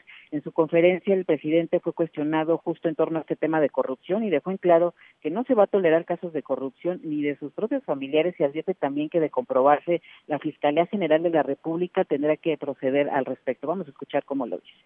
Si es como tú lo señalas, no lo pongo en duda, pero tampoco podría yo actuar sin hacer alguna revisión y que lo haga el área correspondiente. Si es como tú lo dices, pues se tiene que proceder en la fiscalía. Nosotros no tenemos nada que ocultar y yo he dicho de que no se va a permitir la corrupción y no estoy pintado, no soy un florero, no acepto la corrupción de nadie, ni de mis familiares, y aunque insistía que no se va a solapar a nadie, pidió también pues, no hacer estos juicios anticipados, esperar precisamente los resultados de esta investigación. Vamos a escuchar nuevamente. No podemos hacer juicios sumarios. ¿Qué es un juicio sumario? Es condenarlos a tabla rasa. Es decir, ya, porque una revista hace una investigación, tiene pruebas, ya, es un corrupto. Pero ahorita ya es la auditoría quien lo sustenta. Por eso, vamos a esperar el resultado y hay un procedimiento legal que es el que tenemos que seguir. La única cosa que puedo yo decirles a ustedes es de que nosotros no solapamos la corrupción de nadie. Pues así lo dijo y anticipó que en próximos días pues va a convocar precisamente a Erendira Sandoval para que acuda a la conferencia mañanera y explique precisamente sobre este presunto caso de corrupción al interior de la CONADE. El reporte que tengo. Bueno, gracias Gatsiri, muchas gracias. Buenas tardes. Buenas tardes. Lo que es un hecho es que los señalamientos por corrupción, por desvío de recursos, por malos manejos, llueven desde que Ana Gabriela Guevara es titular de la CONADE, llueven desde el día uno del gobierno del presidente López Obrador en la institución en donde tendría que hablarse de deporte, de deportistas, se habla más de dinero, de manejos turbios, de favoritismo.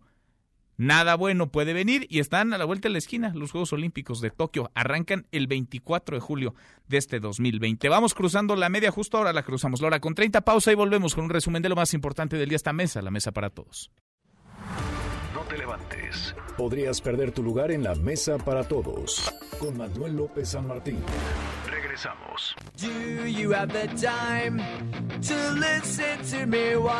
El 17 de febrero de 1972 nace Billy Joe Armstrong en Oakland, California. Es el cantante principal, compositor y guitarrista de Green Day. También es el guitarrista y cantante de las bandas Pinhead Gunpowder, Foxborough Hot Tops y Network.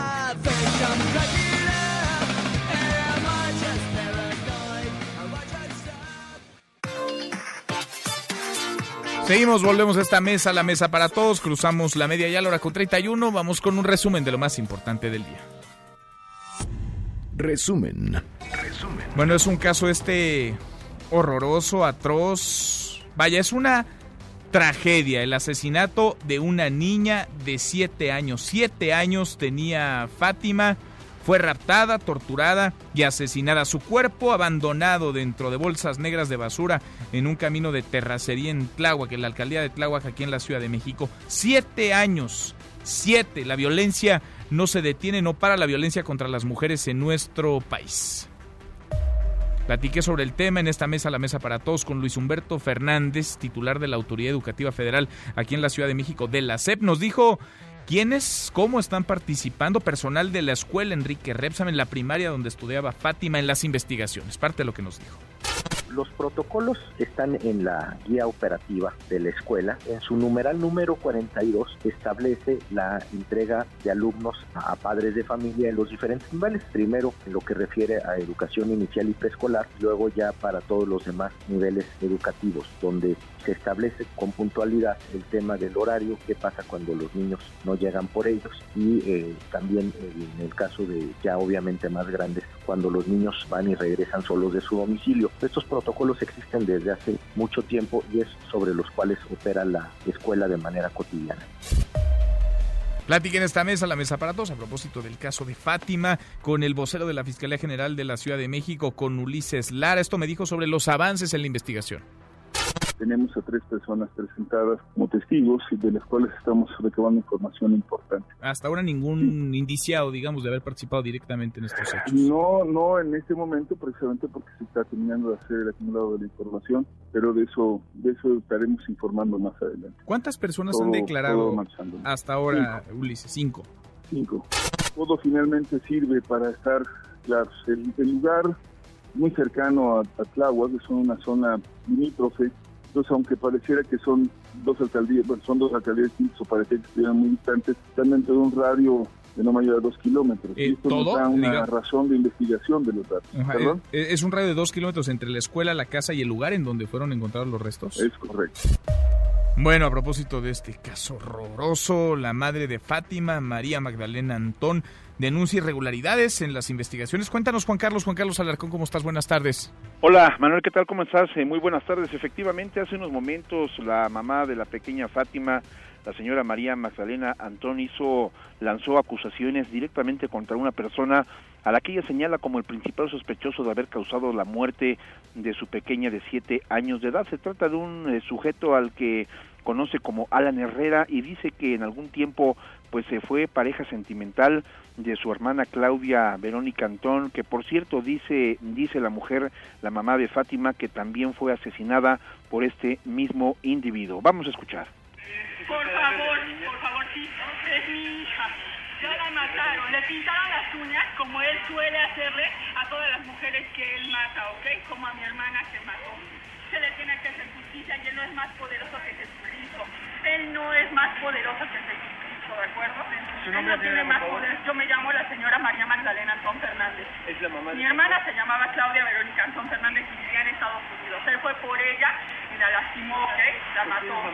Estas declaraciones las hizo frente a la propia jefa de gobierno Claudia Sheinbaum en el sentido de que pues se tiene la sospecha de que este individuo podría estar relacionado con la muerte de su hija señala que pues fue también el causante del homicidio de su hermana en los Estados Unidos y que es en materia precisamente de investigación para que la Fiscalía General de Justicia busque a esta persona para, para que se le tome precisamente pues declaración en torno a estos hechos cuando se le preguntó a la señora eh, sobre eh, pues eh, datos particulares evidencias precisamente para tomarlas en consideración pues ella mencionó que es eh, justamente lo que ella tiene conocimiento y cuando se le dijo que estaba la jefa de gobierno y que ante ella incluso podría hablar más detalladamente sobre el particular, eso fue lo que contestó. Yo no voy a hablar con ella, no tengo nada que hablar con ella, no tengo nada que hablar con ella. Hoy fue mi hija, mañana de cada uno de ustedes que se carcajeen puede llegar a ser una de sus hijas ustedes, porque este hombre no se va a tocar el corazón pues en ese sentido continúa con los señalamientos en contra de Alan Herrera, eh, excuñado de la señora María Magdalena Antón, y ahora pues la Procuraduría, la Fiscalía General de Justicia tiene otra otra línea de investigación precisamente para descartar la posibilidad de que ese individuo esté implicado en el feminicidio de la pequeña de siete años de edad. Qué cosa, qué historia. Juan Carlos, gracias. Un abrazo. Otro de vuelta, muy, muy buenas tardes. Sobre el tema Claudia Sheinbaum, la jefa de gobierno de la Ciudad de México, ha cancelado todas sus actividades del día, todas tras esta crisis desatada por este feminicidio infantil ocurrido a una pequeñita. Siete años tenía Fátima en Tláhuac. El gobierno de la Ciudad de México, pues em, en emergencia, en modo emergencia. Más temprano, el presidente López Obrador en la mañanera fue cuestionado sobre este caso, el caso de Fátima. Esto dijo. Muy lamentable que esto suceda y desde luego estamos haciendo todo lo que nos corresponde para evitarlo. Yo creo que lo más eficaz es eh, procurar entre todos, y desde luego el gobierno es el principal responsable de aplicar una política para tener una sociedad mejor. Bueno, y el presidente que sí dice comparte la lucha feminista y acompaña los ejes de las demandas más que justas, legítimas de mujeres que están enojadas y como no están furiosas, tienen toda la razón. También, también pidió respeto para los edificios públicos en una declaración, por decirlo menos, poco afortunada esta mañana. Le pido a las feministas, con todo respeto, que no nos pinten las puertas, las paredes, que estamos trabajando para que no haya feminicidios, que no somos este, simuladores y que no esperen que nosotros actuemos como represores, el movimiento feminista que no deja de crecer. Al contrario, quizá encuentren este tipo de declaraciones gasolina para seguir y continuar en una demanda, insisto, más que justa. En otro tema, aún hay siete mexicanos en Wuhan, en China, atrapados por las restricciones del coronavirus, el COVID-2019. Ayer domingo regresaron a nuestro país los 10 mexicanos que fueron rescatados por Francia y estuvieron 14 días bajo vigilancia en ese país. A propósito de Francia, el fin de semana se reportó la primera muerte por coronavirus en ese país y la primera fuera de Asia. Además de este caso, hay una muerte en Japón, otra en Taiwán, una más en Filipinas y otra en Hong Kong y 1.770 muertes en China. Hay 71.902 casos a nivel global y contando. Hasta aquí el resumen con lo más importante del día.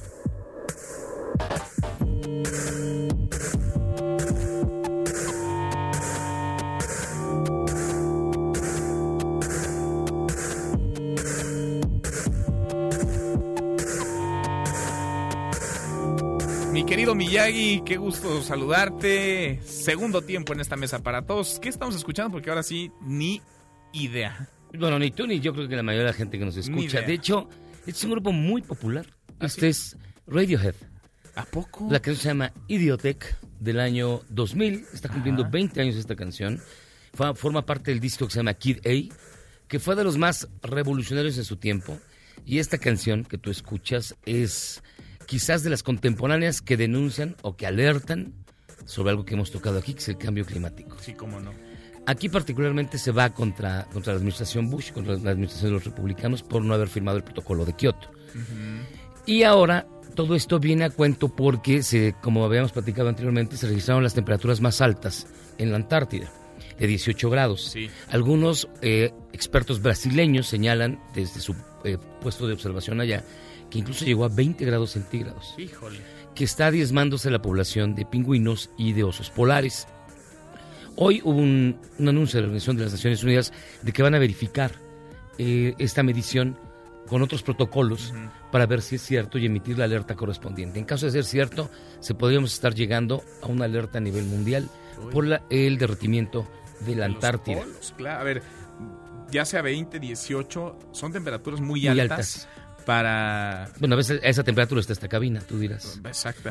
y mira cómo estamos de tapados. Oye, a ver, es peligrosísimo porque a final de cuentas parecería ¿no? que es algo muy lejano y que...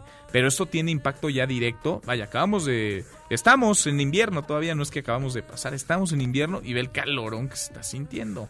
El clima está loco, no solamente en nuestro país, en el mundo entero vimos lo que ocurrió, los incendios en Australia, en las Amazonas Nos estamos acabando el planeta. Y para ligarlo con lo del coronavirus, algunos científicos y especialistas temen o creen que con el derretimiento de las masas polares pudiesen eh, salir o revelarse eh, algunos microorganismos que estuvieron mucho tiempo congelados, casi toda la historia del hombre, que no se conocen y que podrían representar una amenaza potencial, porque evidentemente el cuerpo humano no está inmune Híjole. para nuevas y tal vez escalofriantes enfermedades. Te estás poniendo ya.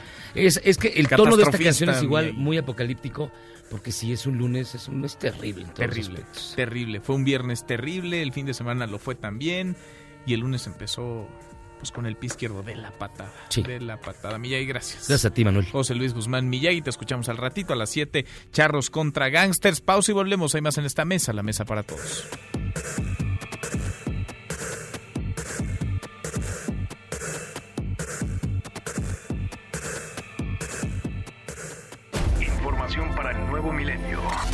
Mesa para todos con Manuel López San Martín. Regresamos.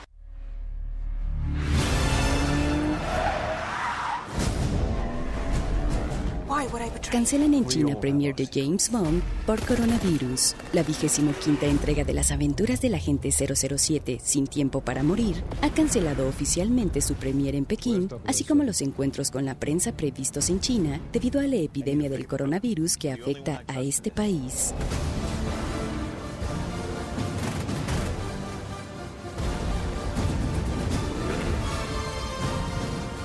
León Krause en Mesa para todos. León, querido León Krause, qué gusto saludarte. ¿Cómo estás? Hola Manuel, ¿cómo estás? Bien, muy bien. El que creo que no está tan bien es el fiscal general William Barr, porque está en el radar de varios, León. Pues es que ha eh, eh, faltado al m- más, digamos, al, al- al más elemental sentido común en cuanto al ejercicio de sus, de sus labores, Manuel, eh, y no está solo. Sabemos que el Partido Republicano y, y el círculo cercano a Donald Trump opera desde hace tiempo en función de una, una, una- un solo interés y una sola eh, intención, que es el proteger al presidente de Estados Unidos, y eso es lo que ha hecho William Barr, eh, y está evidentemente en, en problemas por el manejo, entre otras cosas, del, del caso contra Roger Stone, uno de los eh, eh, hombres más cercanos a, Donald Trump. Ahora, William Barr es un hombre cercanísimo, ¿no? A, a- a Donald Trump es un... eh, eh, vaya, no se entendería su presencia y su llegada sin el respaldo del presidente. ¿Esto es una táctica, es parte de una estrategia contra el fiscal o más bien tiene como receptor último al presidente de Estados Unidos, León? Bueno, es que, eh, es decir, eh, Estados Unidos eh, eh, de una u otra manera se, se resiste, el sistema eh, institucional estadounidense se resiste a lo que es pues un evidente abuso del poder. Este país eh, en los años de Donald Trump y cada vez queda más claro que eh, se- seguirá siendo así al menos hasta que Donald Trump pierda el poder, si es que algún día lo pierde. Mm, eh, eh, el, el sistema ha funcionado para proteger a Trump y así pasó con este caso y ahora el sistema estadounidense eh, o la parte digamos eh, más sana responde como una suerte de anticuerpo a, a los abusos cometidos por William Barr, es decir, el hecho de que mil, más de mil eh, em, eh, miembros del Departamento de Justicia, gente que fue parte del, del Departamento de Justicia, ahora pidan eh, la, la renuncia de William Barr por la ah, porque ha permitido la interferencia del- de la vida política en asuntos que son nada más del poder judicial y del Departamento de Justicia, pues eh, te, te, te, te deja claro a- a qué grado, digamos, hay una parte del, del, ah, del aparato estadounidense que dice no esto esto no es normal no podemos permitirlo hay que dar un golpe en la mesa Ahora, ¿quién mueve esto, León? Porque estamos pues, muy mal acostumbrados acá en nuestro país a que siempre hay una mano que mece la cuna y hay un interés político detrás y con las elecciones tan cerca en los Estados Unidos, ¿hay una intentona de desestabilizar al gobierno de Donald Trump a través de esto? ¿Hay una intención política de pegarle? ¿O es genuino, digamos, este malestar que ahora tiene en la mira al fiscal general de los Estados Unidos, a William Barr?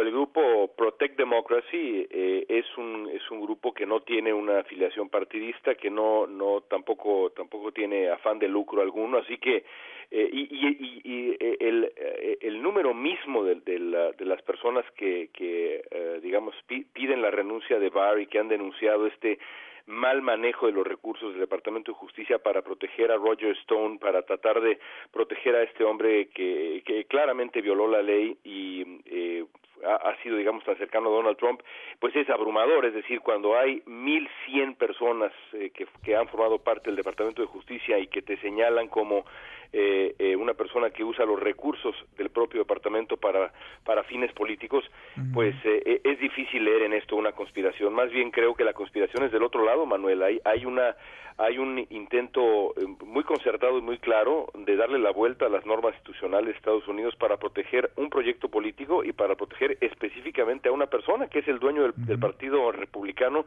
y ese señor se llama Donald Trump. Y que parece van avanzando y él se está saliendo se está saliendo con la suya. León, gracias como siempre. Un abrazo fuerte, gracias. Otro de vuelta, muy buenas tardes. Es León Krause. Volvemos al caso de Fátima, esta pequeñita de siete años que fue secuestrada asesinada antes, violentada sexualmente, una pequeñita que fue abandonada en un camino de terracería en la alcaldía de Tláhuac, sus restos dentro de una bolsa negra de la basura. Adrián Jiménez, cuéntanos lo último, Adrián, buenas tardes.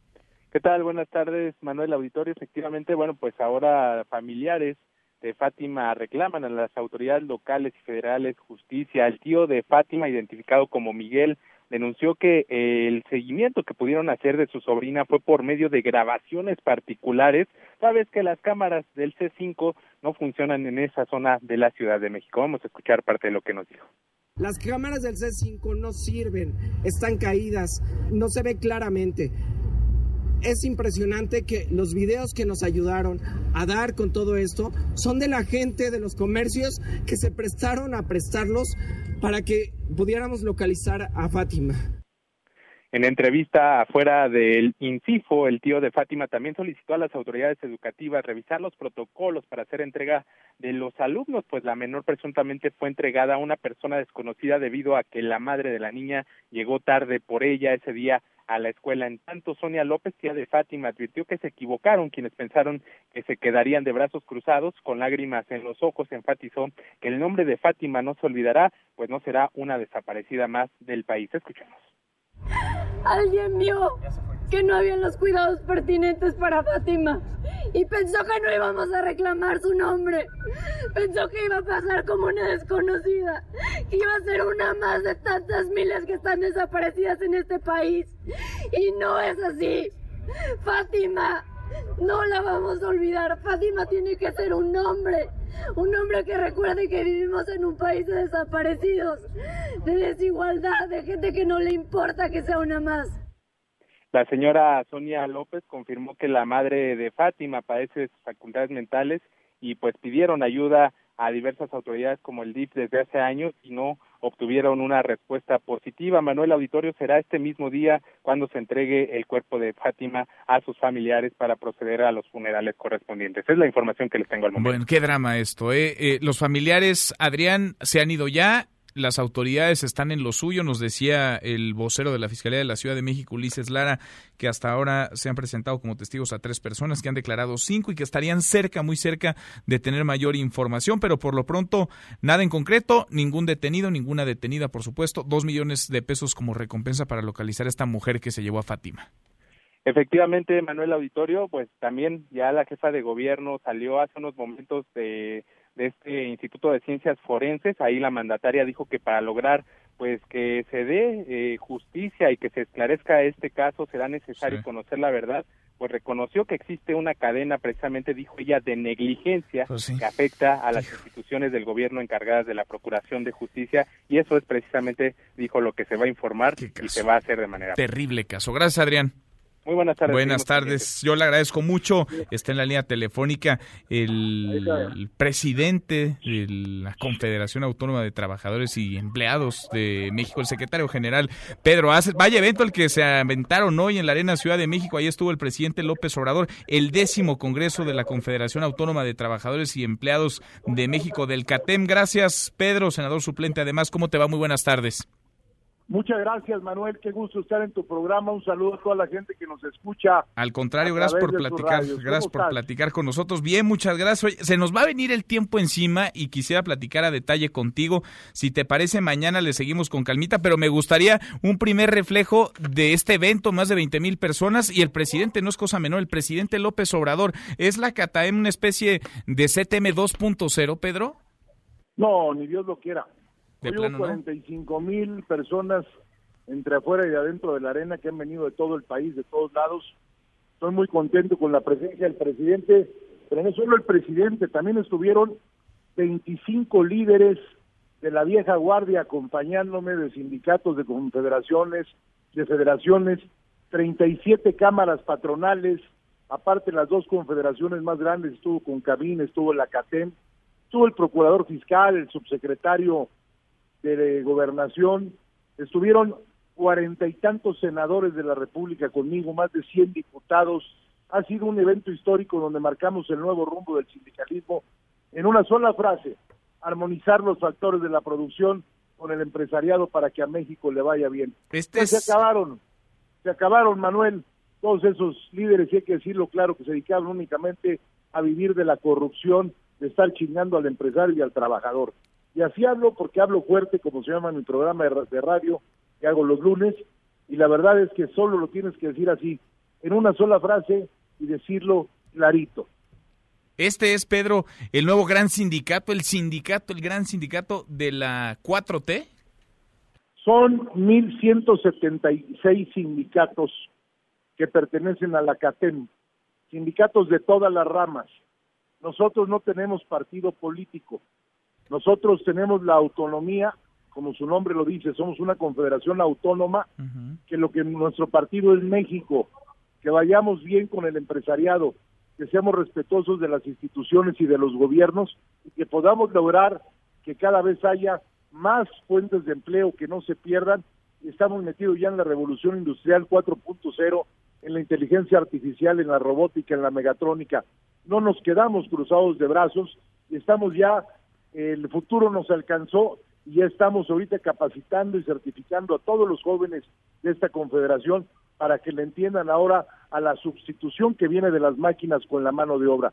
Tenemos que reinventarnos para poder dar resultados y darle frutos a México. Platiquemos, si te parece, mañana con Calmito. Queríamos tocar base contigo. Sé que van terminando un evento enorme allá en la Arena Ciudad de México. Estuvo el presidente, estuvieron secretarios, senadores, diputados. Platiquemos mañana, si te parece, Pedro. Gracias. El presidente se fue muy contento. Yo también estoy muy contento y te agradezco a ti y a todos tus radioescuchas. Al contrario. Un abrazo, Manuel. Igualmente, muy buenas tardes. Es Pedro Aces, el secretario general de esta confederación, de esta Confederación Autónoma de Trabajadores y Empleados de México, que van rumbo a convertirse también en partido político. Con esto nos vamos, con esto cerramos. Gracias, muchas gracias por habernos acompañado. Soy Manuel López San Martín. Se quedan con Nicolás Romay, Radio Marca Claro. Nos vemos al rato, 8 de la noche, Noticias República MX por ADN 40. MBS Noticias presentó Mesa para Todos con Manuel López San Martín.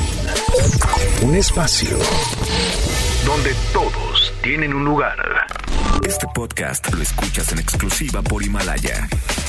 Si aún no lo haces, descarga la app para que no te pierdas ningún capítulo. Himalaya.com